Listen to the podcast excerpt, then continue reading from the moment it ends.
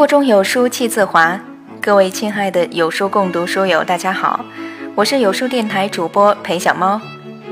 今天要分享的文章是来自莫言的《为什么说先吃饱再谈自尊和教养》。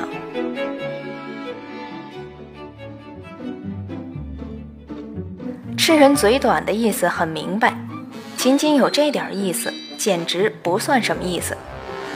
我的意思是，吃人一颗胡萝卜所蒙受的屈辱，怕用一颗老山参也难洗清。我傻瓜一样混进了首都北京之后，恨不得见个动物就呲牙表示友好。但北京的动物凶猛程度是地球一流的。哪怕是条浑身污垢的野狗，也比外省的狗要神气许多。那汪汪的吠声里，无法掩饰的透露出一些皇城根儿的味道。话说那一年，在一家又脏又破的，似乎是纯种北京人开办的冷面馆子里，苍蝇横飞，老板娘黏腻，一头生吃的狗伏在所谓柜台边上看我。我诚惶诚恐地把一块肉扔给他，我的意思是说，狗啊，不要仇视我。我知道北京是你们的北京，你很讨厌我们这些外地土鳖混混。给你一块肉，不要仇视我。我暂时居留在此，随时都会回去。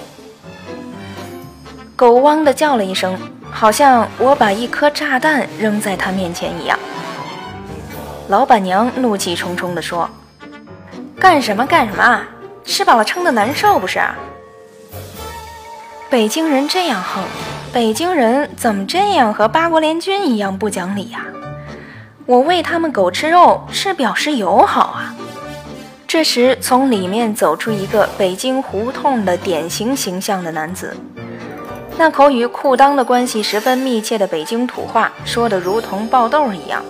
他说：“这位狗是从法国运回来的。”纯种名种，价值起码十万元。这样的狗不能随便喂。这样的狗吃的是配方饲料，维生素、蛋白质都是有数的，多一点不行，少一点也不可以。你乱给它吃肉，非打乱它的内分泌不可。这还是狗吗？我感到肚子要气破了。那狗就凭着那个死样。也凭从法国进口，我们村垛旮旯里那些野狗也比它模样俊秀许多倍。于是我说：“不要吓唬乡下人，不过是赖皮狗一条。”哎呦，我的亲娘！我这句话一出口，等于用火钩子烫了老虎的屁股。那男人目放凶光逼上，那女人卡着屁股喊：“解放！”你替我把那小子放了血。我很害怕。按照宰杀牲畜的一般顺序，放血之后该是烧开水涂入毛羽，然后是卸去头角开膛破肚，摘出下货，然后挂起来卖。也许明天早晨，也许明天中午，也许明天晚上，在酱肉的盘子里，在油炸的丸子里，在串肉的签子上，就有了我的身体的一部分。想到此，脊梁一阵冰凉，哪还有什么心情吃冷面？贴着墙边，点着头，哈着腰，嘴里一连串糟践着自己，跑了。回到宿舍，越想越感到窝囊，于是便有了两行狗屎一样的泪水从眼里流出来。怨谁？怨自己。谁让你去吃什么冷面呢？躲在屋里煮包方便面不就行了？为了不让卖方便面的北京服务小姐心烦，你可以豁出去一次买上五十袋，把罪攒起来受就行了。正想着呢，一个朋友进来说：“你流什么泪呀？北京缺水，眼泪虽少也是自来水变的呀。”我一想有理，咱们外地人来了北京，事事都要小心，要哭回山东哭去，在北京要哭可以。别喝北京的自来水，你就哭。朋友把我请去吃饭，吃了一盘胡萝卜丝儿，吃了一盘粉丝，吃了一盘什么肉忘了。吃完了感动的我要命。吃人点滴，永世也不要忘。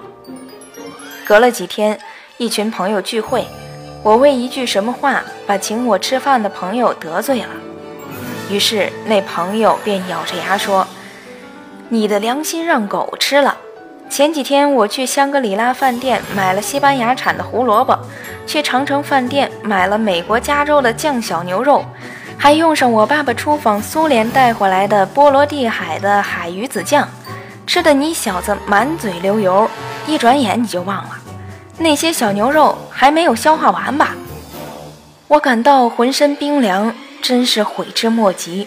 我恨不得把自己这张作孽的嘴用胶布封了算了。你当年吃煤块不也照样活吗？你去吃人家胡萝卜粉丝干什么？实在馋了，你去买一麻袋胡萝卜，吃成兔子也花不了二十块钱。你吃人家那点东西，你就得承受人家的侮辱。我这人最大的毛病就是没记性，像狗一样记吃不记打。当时咬牙切齿的发狠，过不了几天就忘了。又有一次，朋友请我吃饭，上了一只煤球炉子，炉子上放了一只锅，锅里放了十几只虾米，一堆白菜，还有些什么肉忘了。吃着吃着，我的凶相又毕露了。那朋友就说：“看，又奋不顾身了。”一句话把我的肚子凉透了，因为吃人家东西所蒙受的耻辱，一桩桩、一件件涌上心头。我怎么这么下贱？我怎么这么没出息？你自己下个馆子，老老实实的吃，吃了蛆也不吱声的花几十块钱吃一顿，不就得了吗？你想怎么吃怎么吃，你想怎么凶恶就怎么凶恶吃。你吃光了肉，把盘子舔了，也没人嘲笑你。你忘了，你是一乡巴佬，人家那些人从根本上没把你当个人看。有时候找你玩，那就像天鹅有时候要了解水鸭子一样。我发誓，宁愿饿死也不吃人家的东西了。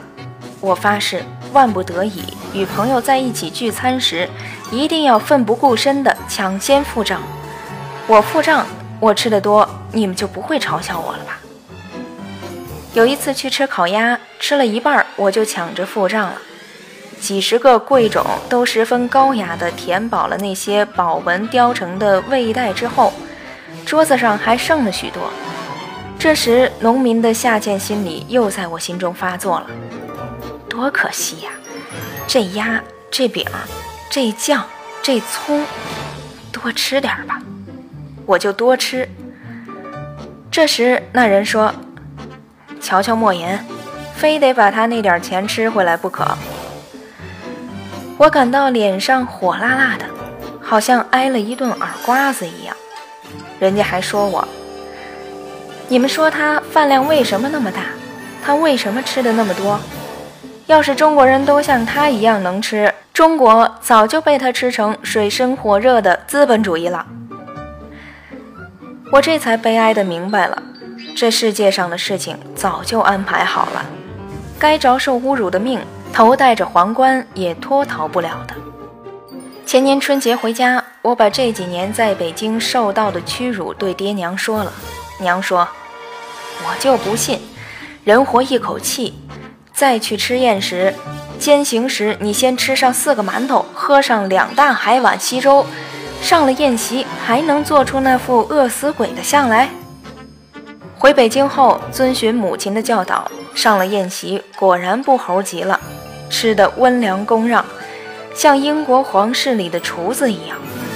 我等待着大家的表扬，可是一个人说道：“瞧瞧莫言那个假模假式的样，好像他只用两只门牙吃饭就能吃出一个贾宝玉似的。”众人大笑，食欲大增。那批人还说：“人啊，还是本色些好。林黛玉也要坐马桶呀。”娘啊，简直没有活路了！我对我娘说：“我娘说，儿啊，认命吧，命中该受什么就得受什么。”我说：“娘啊，咱们一大家人，就单单我因为吃忍辱负重，半辈子人了，这种状况还没改变。娘说：“儿啊，你这算什么？娘在六零年里偷生产队马料吃，被李保管吊起来打。当时想放下来，干脆一头碰死在树干上算了。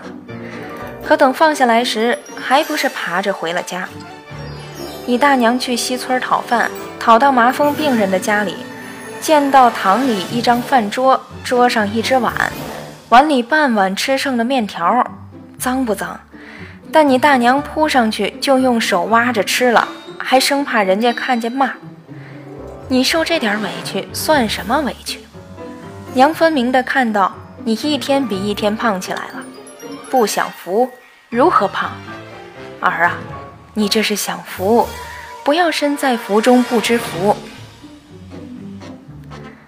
我仔细思考着娘的话，渐渐的心平气和了。是啊。所谓的自尊、面子，都是吃饱了之后的事儿。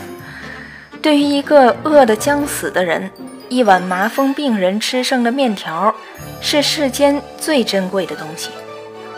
当然，也有宁愿饿死也不吃美国面粉的人，但人家是伟人。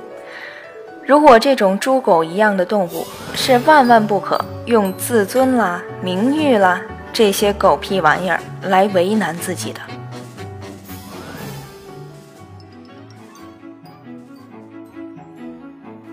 关注有书，与五百七十万书友组队对抗惰性。我是裴小猫，我在河北石家庄给您送去问候。